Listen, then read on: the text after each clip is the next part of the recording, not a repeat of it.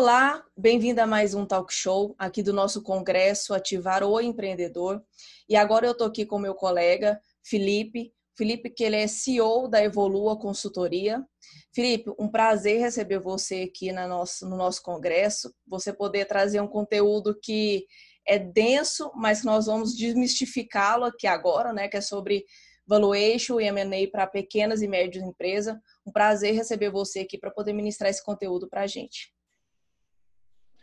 Muito bom dia, obrigado, Sara, pelo convite. Vamos em frente. É um, um tema que o nome, o nome parece complicado, mas na prática a gente consegue trabalhar muito bacana com ele. Ótimo. Eu gostaria de fazer, começar com perguntas um pouco até básicas, né? Nós estamos falando é, desse tema. Eu queria que você esclarecesse para o nosso público o que é valuation, né? É, e se ele é uma coisa realmente só para grandes empresas, ou se o pessoal aqui que está nos assistindo também pode, pode ter essa, esse cálculo né, nas empresas dele. Tá bom. Bom, vamos lá. É, a tradução é, literal do valuation significa que é uma avaliação econômica e financeira de empresas. Então, o termo valuation significa uma avaliação.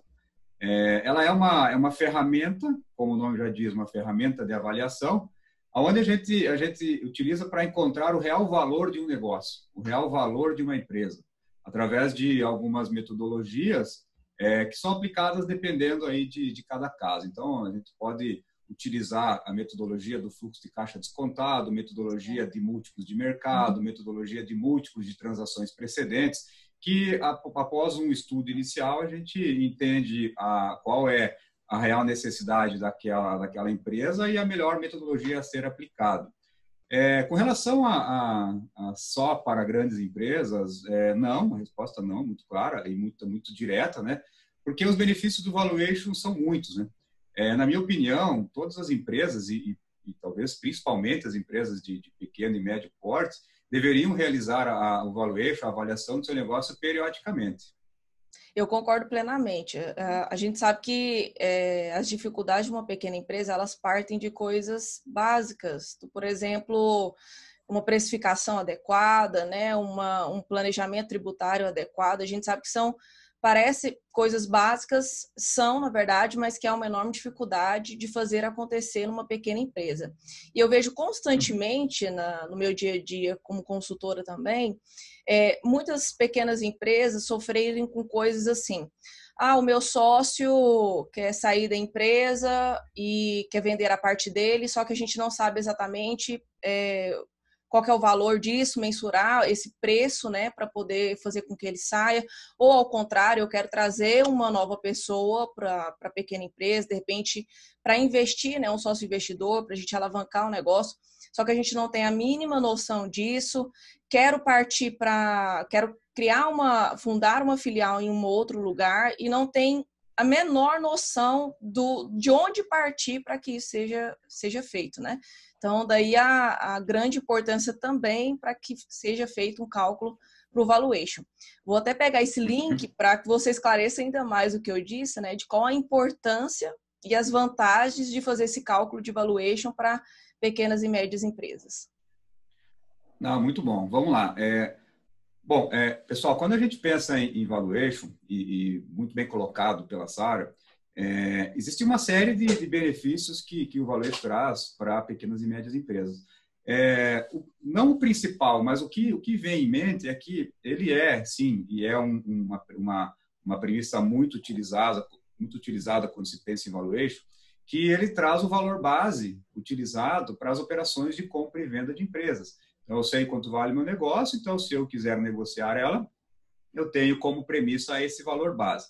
Mas, além disso, como, como foi dito, muito bem colocado pela Sara, é, ele serve para outras frentes, né? Então, é muito importante, antes da gente entrar no aspecto de é, saída de sócio ou entrada de sócio, ele serve de parâmetro para a definição de, das melhores estratégias para o seu negócio, porque você consegue, através do valuation, é, entender se a sua operação, se o seu negócio, se aquela fonte de receita, ela está criando valor ao seu negócio ou até mesmo destruindo valor. É uma tá validação, né? É... Oi, Sara? É uma validação, né, das estratégias que ele criou. Exatamente. Você consegue validar através do valuation, que é um trabalho bem minucioso, detalhado, que vai a fundo em cada fonte de receita, em cada fonte de despesa. Se o valor que o, que o, que o sócio, o acionista aplicou naquele negócio está sendo está tendo o retorno esperado, que muitas vezes ele não sabe qual é o retorno que ele está tendo do dinheiro que ele aplicou. Se ele aplicasse aquele dinheiro numa outra oportunidade, numa Sim. outra fonte de, de renda, seria melhor do que o negócio dele ou não. Então, todos esses benefícios, além de outros um pouco mais avançados, como avaliação de intangíveis, como a marca, por exemplo, carteira de clientes, fundo de comércio, isso são, são bases para você conseguir ter um, um, benefício quando a gente pensa lá na frente de se a, aquele potencial rendimento dos sócios para os próximos X anos, né, para os próximos cinco anos, que é uma base de premissa que a gente utiliza para valuation, se está sendo rentável ou não. Além de consequentemente, saber se, pô, na saída de um sócio, no planejamento sucessório, para a entrada de um, de, um, de um sucessor ou de, uma, de um investidor que vem do mercado, qual é o valor base para se tratar essas negociações. Então, é, uma, é um conjunto de várias vantagens que são que são que, se, que trazem o valuation como uma ferramenta muito importante para as PMS. Tem uma coisa que eu sugiro para alguns clientes meus, até como gestão de risco deles quer é, ter receita financeira, né, que não advinda da operacional, da atividade principal dele, né, uma forma até de se precaver uhum. com sazonalidade, é, com outras questões que, que podem ali no determinado momento baixar o faturamento dele, mas é que não vai impedir que ele tem, que atinja a lucratividade esperada do negócio. E nesse, em sugerir esse tipo de situação, eu falo, mas como é que você vai exatamente escolher um meio de adquirir receita financeira você precisa ter noção do seu negócio, porque como é que eu vou investir em algo que dá muito abaixo que o meu negócio dá? Entende? Então, assim, eu, é, eu uhum. sempre faço essa, é, essa sugestão, falo assim, ó, a gente tem que avaliar seu negócio para poder, pelo menos, nortear é, qual decisão de investimento, de aplicação você pode fazer é, que chegue um pouco mais próximo, né? Que o custo de oportunidade não seja ali tão discrepante do seu negócio e que permita você fazer essa gestão de risco. É, e aí a gente entra numa, numa seara do seguinte, né? Veja só, Selic é 2%. Uhum. Selic mais baixa da história e níveis nunca imagináveis, talvez, no, no, no nosso tempo. Ótimo para alguns Sim. e para investimentos financeiros, por exemplo, não tão bons. Mas nessa linha que você comentou, quando a gente pensa em custo de oportunidade, o dinheiro não vai ficar mais no banco as empresas estão se preparando para colocar o dinheiro rodar ou já estão rodando esse dinheiro no mercado. Sim. E uma das possibilidades, é, é, a gente creio que vai falar sobre isso no decorrer desse, dessa entrevista, desse bate-papo, é essa questão de você investir em empresas, investir Outras em empresas. Equity, investir em ativo, para você poder ter esse melhor retorno do teu custo de capital. Exatamente. É, o que, que uma empresa tem que ter preparado né, dentro do seu, da sua administração ali, da sua gestão, para que, seja, que ela seja passível de se fazer o cálculo de valuation? Bom, é, todas as empresas estão aptas para se calcular, um, para se ter uma avaliação. Todas elas estão aptas. É, a, em algum momento, talvez a gente teria que fazer algumas condições prévias a uma avaliação para você prepará-la ela para ter um melhor, um melhor retorno nesta avaliação. Por que, que eu digo isso? É, a gente sabe, não é comum que as empresas muitas vezes não, não têm a sua contabilidade muito alinhada com o seu gerencial. Uhum. É, é, muitas vezes o gerencial, não, controles internos, que, que, a gente pode chamar de gerencial, não está alinhado com a contabilidade. Para a gente calcular o valor de um negócio, o valor daquela empresa, a gente tem que partir da realidade dela. Qual é a realidade dela? É o contábil ou é o gerencial? Bom, o ideal é que seja o mesmo, né? Que o contábil e gerencial se, se conversem e tenham o mesmo, a mesma influência sobre o resultado.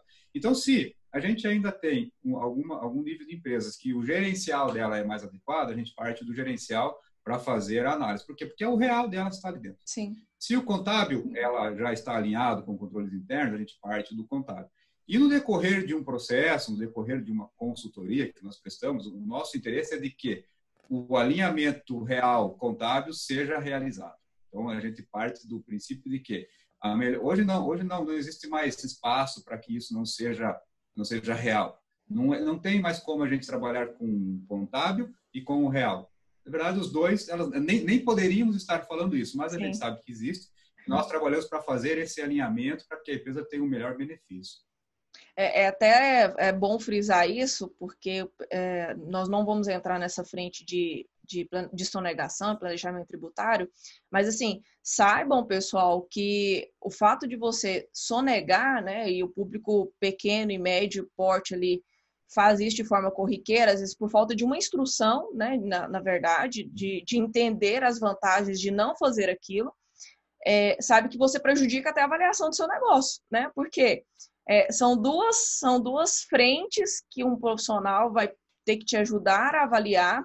De repente, nem as duas frentes estejam totalmente fidedignas, né? Porque falha ali no, uhum. no registro, até no, no controle gerencial mesmo. Então, assim, tenham alinhado o controle gerencial e contábil de vocês. Isso não precisa ser feito exatamente do, da noite para o dia, né? Mas busque um uhum. caminho para que chegue nesse alinhamento, para que é, é, na hora que, que seja assim, realmente esse alinhamento concreto, fidedigno, seu negócio possa ter uma avaliação, validação de estratégias e todas as outras vantagens que o Felipe aí bem colocou. É, Felipe, quanto tempo é, quer fazer alguma pontuação? É, é, é, rapidinho, só para a gente também não fugir do, do, do tema, é, é, tão importante nós termos isso alinhado, porque um investidor, ou uma, não só um investidor, um, ou um, uma, uma, um investidor financeiro que seja, um investidor estratégico, ele vai colocar isso como uma contingência na, na, na, no seu possível investimento, esse desalinhamento. Então, isso perde valor. Então, sim, é, não é, não é a a gente falar de planejamento tributário nesse momento, mas é um processo que muitas vezes pode, se, pode ser até mais econômico para a empresa estar 100% alinhado, porque existem muitos benefícios para isso, do que ela entender e achar dentro de um achismo mesmo de que sonegando é a melhor estratégia. Sim, inclusive eu até é, costumo brincar, eu falo, gente, uma, qualquer empresa ela tem um processo macro, que é organização, com organização você tem controle, com controles você faz gestão e com gestão você toma decisões né? Então, assim, tudo a gente parte lá de uma coisa basiquinha, que é o quê? Registrar informações de fato. É, eu vejo muitos empresários usarem sistemas, eles até adquirem bons sistemas para poder servir de apoio, mas não usam. E eu falo, gente, sistema é burro, não tem como.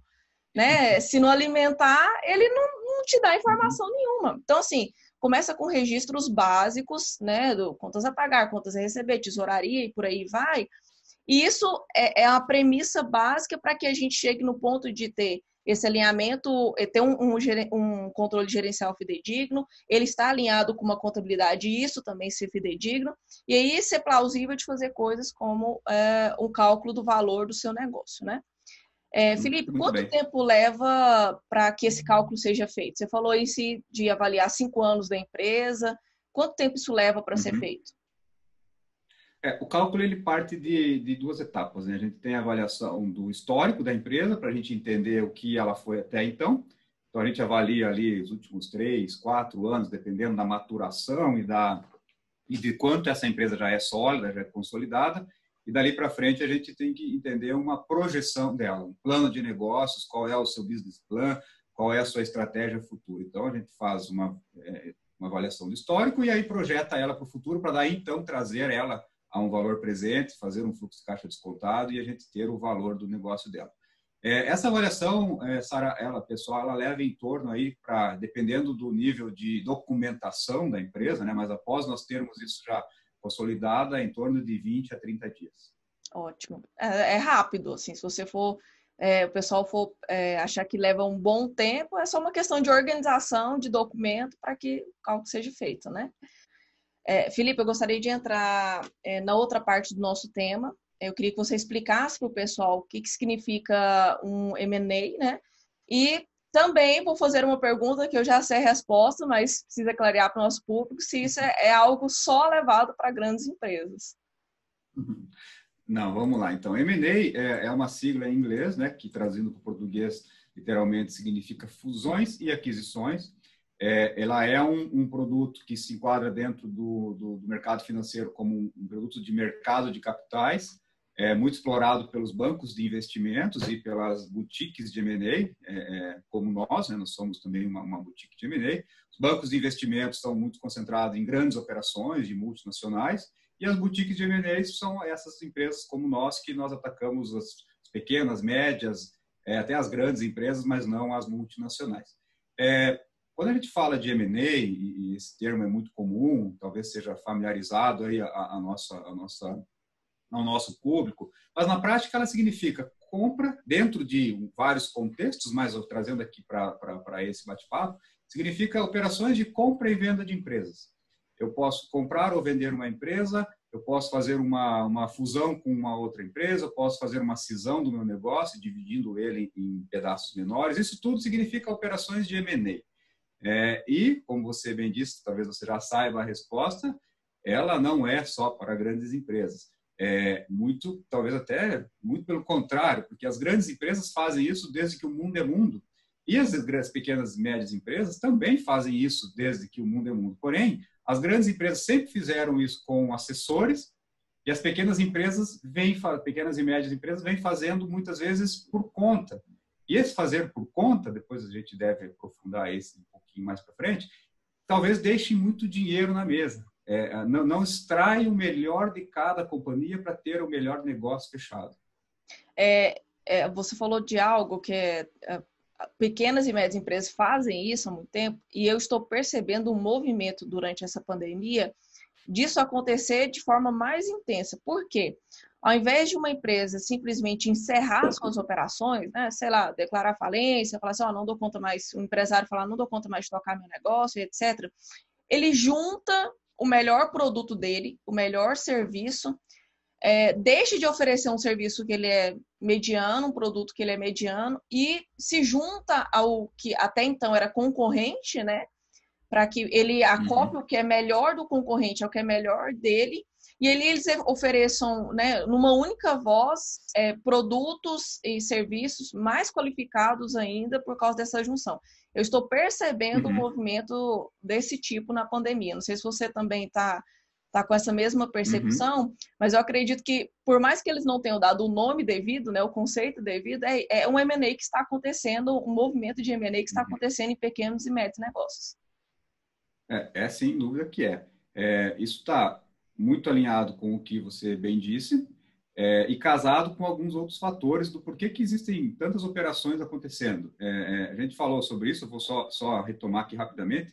A queda da Selic e a, a a possibilidade de o custo de capital das grandes empresas serem é, um termo muito claro que elas despencou o custo de oportunidade para as grandes empresas. Sim. Nunca foi tão barato comprar uma outra empresa, nunca foi tão barato comprar um concorrente. Então, as empresas que costumavam manter um alto valor para poder buscar receita financeira dentro de uma instituição financeira, é, é, abraçaram essa, essa mudança de, de paradigma. Eles agora apostam um pouco no mercado de capitais e estão ajudando muito a financiar essas operações de M&A.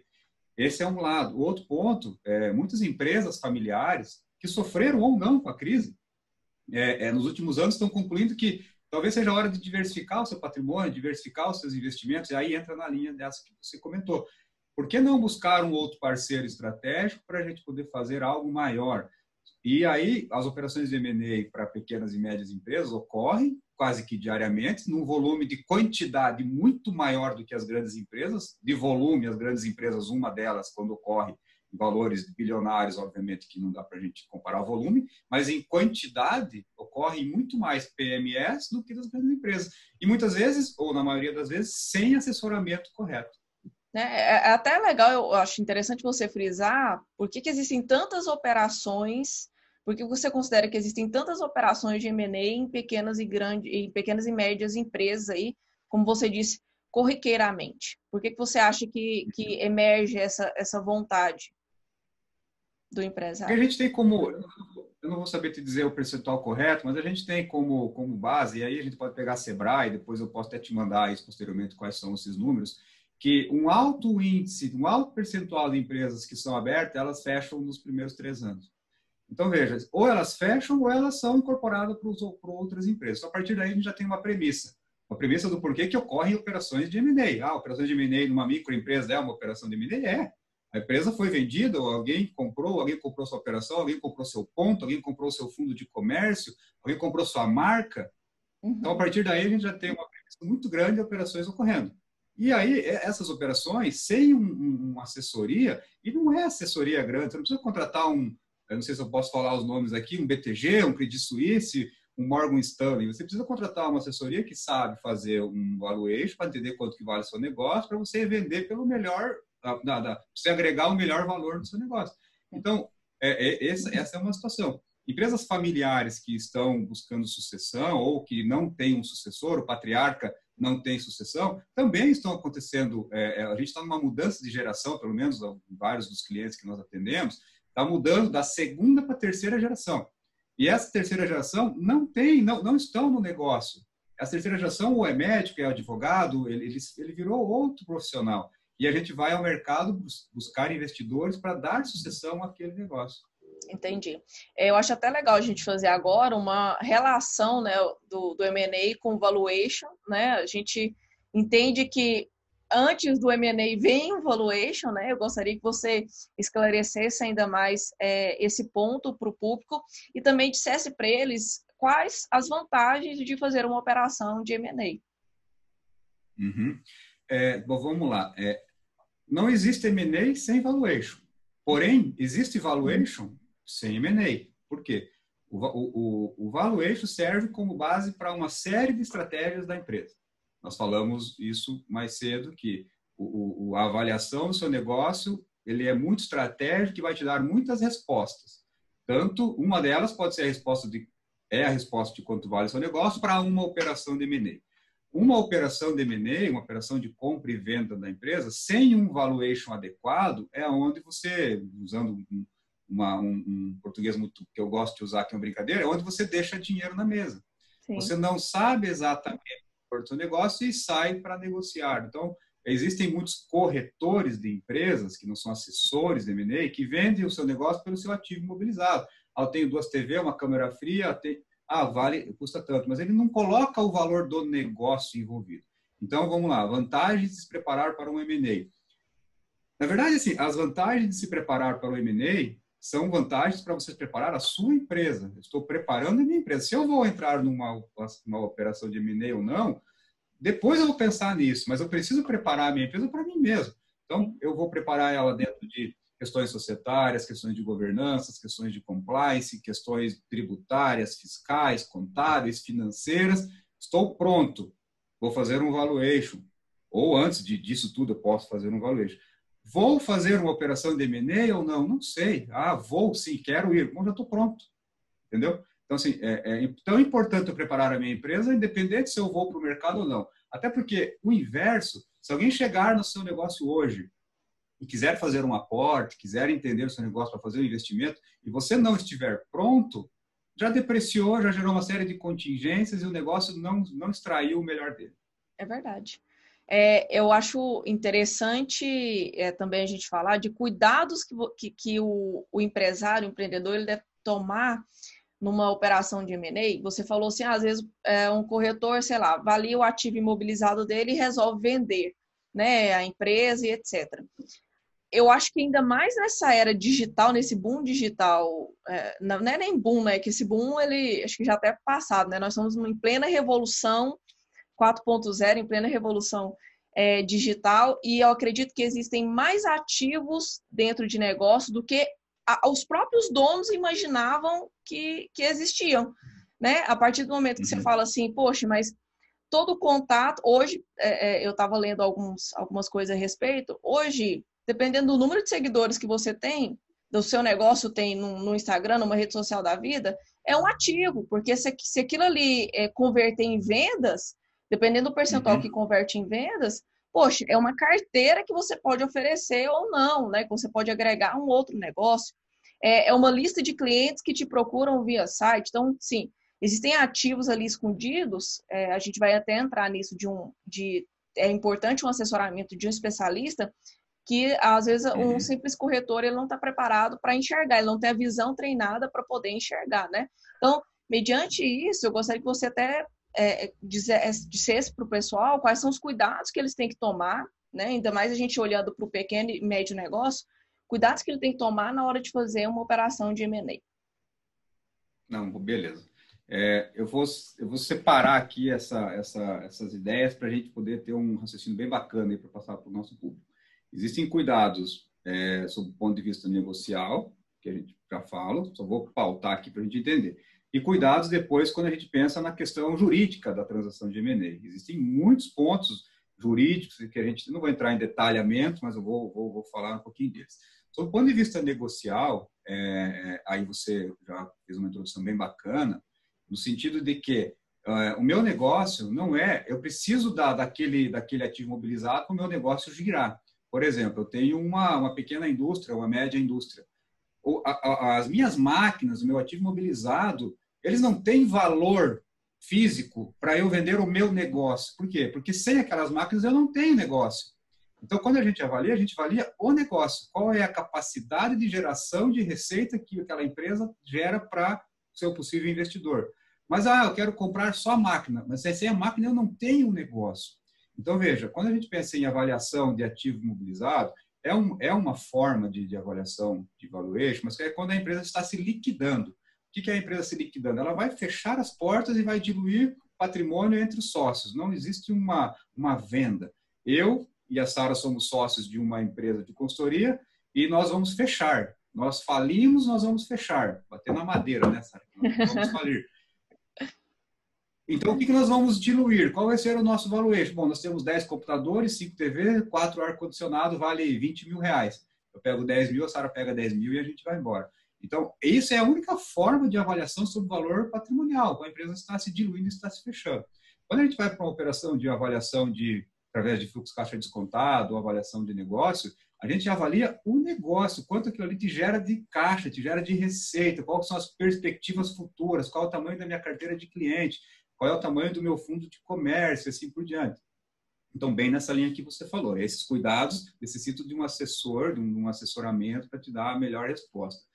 Sob o ponto de vista jurídico, é, existem é, milhões de cláusulas que você pode se trabalhar para extrair o melhor, para se concretizar o melhor, o melhor closing da operação, quando a gente chama lá no mundo financeiro, né? Vamos fazer o closing da operação. Porque você pode sair da sociedade e entrar investidor, mas você pode ter, você deve ter direitos e responsabilidades mesmo após a sua saída direitos de se comprometer com algumas questões que você se comprometeu na negociação e, e é, obrigações, né? E direitos de recebimento de, de bônus futuros, a gente chama isso de cláusulas de earnout, já entrando bem no mundo aí de, de do mercado financeiro, que você, se você cumprir, se a empresa cumprir com aquilo que você disse no valuation, na avaliação, você vai ganhar bônus futuros com relação a isso.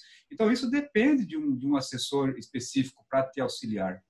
É, eu gostaria até que você dissesse a importância deles terem um acompanhamento, assim, aprofundasse até um pouco mais a importância de ter um especialista, é, uma pequena e média empresa, de ter um especialista para acompanhamento nessas operações, né, no, no valuation, ela não decidir por si só é, o valor da sua empresa, esclarecer este fato, assim, de forma bem direta para o pessoal, a importância de ter um assessoramento, de ter um profissional com experiência, com carga, com, com técnica para se fazer isso. Muito bom. É, bom, o, o, aí eu vou falar um pouquinho do que nós, como que nós trabalhamos e qual é a importância que a gente enxerga e repassa isso para os nossos clientes e, e para o nosso público em geral, porque é, quando a gente pensa e quando a gente é, quando algum assessor é contratado para trabalhar com uma, um assessoramento em M&A para uma empresa, é, a gente traz o cliente para nós e, e, uma analogia aí ao poker, a gente é o, dá o serviço all inclusive. Então a gente entende.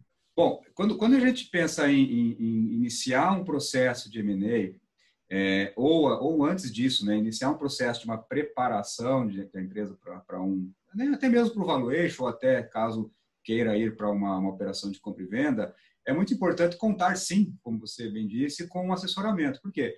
Quando, quando uma empresa é contratada para dar assessoria dentro do mercado financeiro de M&A para um determinado cliente, Existe uma série de etapas a serem seguidas que a gente toma todos os cuidados, desde a da forma de elaboração do valuation, qual é o melhor método da elaboração do valuation, é, qual é a melhor forma de ir ao mercado buscar esse investidor, caso essa empresa ainda não tenha um, um investidor, é, como a gente vai é, é, é, é é, não, não divulgar o nome dessa empresa, como a gente vai ocultar o nome dela para ir ao mercado, para não depreciar o negócio dela enquanto existe a transação. Então, a gente tem, quando a gente chama de teaser, a gente desenvolve um teaser para fazer o roadshow, para poder ir buscar o investidor, seja esse investidor um fundo de investimento, seja esse investidor uma empresa. A gente muitas vezes chama de teaser fechado, a gente oculta o nome da empresa e dá só uns tickets, algumas, algumas informações mínimas para que aquela outra parte fala, pô, tenho interesse. A partir do determinado interesse dessa outra parte, a gente elabora um NDA, que chama, que é o acordo de, é, que é o acordo de confidencialidade, para que aquela outra empresa possa vir aí ter acesso a mais números. E aí, navegando em, em várias etapas, até chegar lá no momento da conclusão da operação, todos esses cuidados, sem a ajuda de um profissional, pode ser que que, que, que, derrape algum ponto desse aí e aí deixe mais uma vez dinheiro na mesa ou até um risco lá na frente de alguma negociação não tão bem feita. É, o, o, o empresário ele pode, no ato de querer valorizar um negócio, fazer ao contrário, né? Depreciá-lo e, como você disse, deixar dinheiro para trás aí, porque tomou pequenas ações é, de forma precipitada, pequenas ações erradas, né? Às vezes eu vejo pessoal ou falando demais, né? Como eu convivo muito com esse, esse público, né? Esse pequeno e médio né, em negócio, empresa, às vezes ou fala um pouco demais, é, ou não dar informações realmente que devem ser, ser dadas, né? Um, uma desconfiança grande. Então, a, um profissional adequado acho que é imprescindível nesse acompanhamento para que as transações realmente elas aconteçam de forma que todo mundo coloca dinheiro no bolso de forma justa, né? Que é o que todo, o que todo mundo quer no negócio é isso. É, uma analogia aí com grandes negócios, por exemplo, quando a gente tem uma situação numa empresa listada em bolsa e que a, é, a, deu a tragédia de Brumadinho, por exemplo, o que acontece? As ações da Vale despencam. Ou, é, é trazendo isso para o mundo do PME, é, não uma tragédia, mas se é, alguém numa cidade menor descobrir que existe uma empresa vendo, o que acontece? Deprecia na hora que ele, que hora porque está à venda, está quebrado. Então, então esses cuidados partem desde lá do início. Você não pode sair divulgando que sua empresa está à venda, porque deprecia, é cultural. Então, esses, todos esses cuidados têm que ser tomados desde o início, quando se pensa num trabalho desse. É, o Felipe, eu gostaria que você dissesse para o pessoal, né, a gente não vai se aprofundar, mas alertasse ele quais outras áreas é, dentro da empresa você aconselho que eles tenham acompanhamento de um especialista ou que eles tenham um olhar é, mais atento, além dessas essas duas que nós citamos aqui. Ah, muito bom.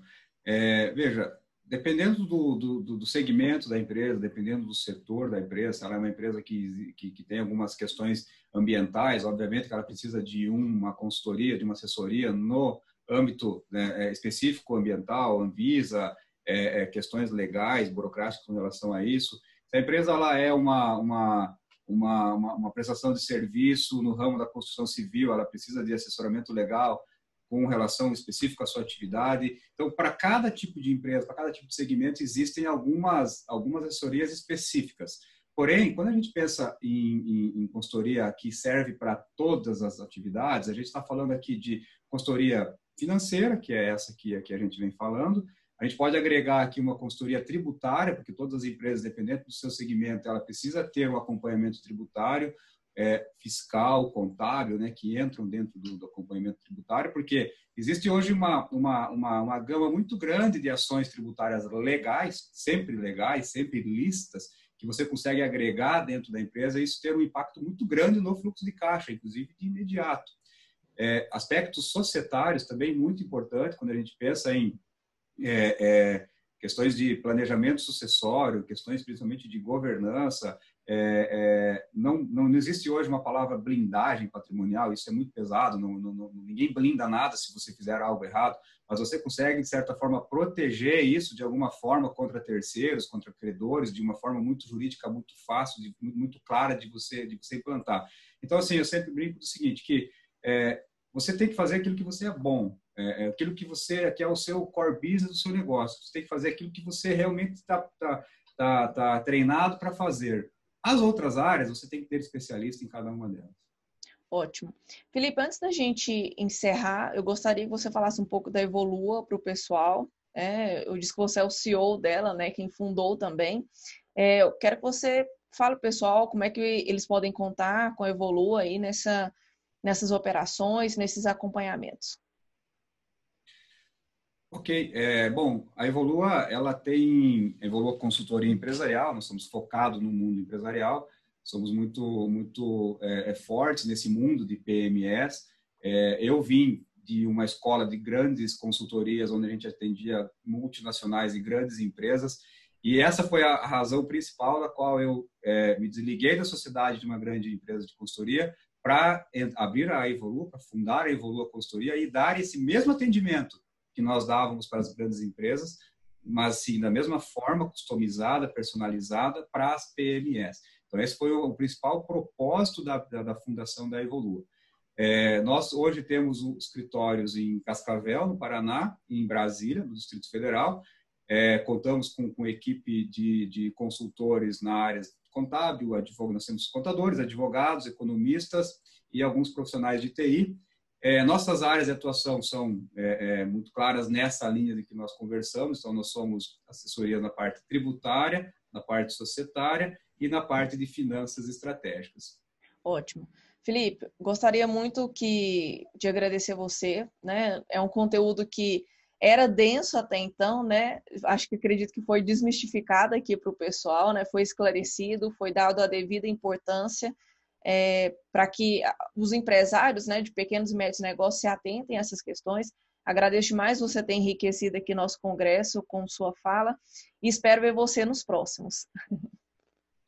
Obrigado pelo convite, pessoal. É, a nossa, nós temos, eu tenho muito, muito interesse em poder propagar esse assunto. Eu tenho muito, tenho muito gosto em poder falar sobre esse assunto que seja, talvez seria pesado em um determinado momento, para poder mostrar que não é não é difícil e além disso é muito útil. Então é sempre um prazer, eu agradeço e fico à disposição sempre que a gente puder bater um papo desse. Um abraço então, até a próxima. Obrigado, até logo.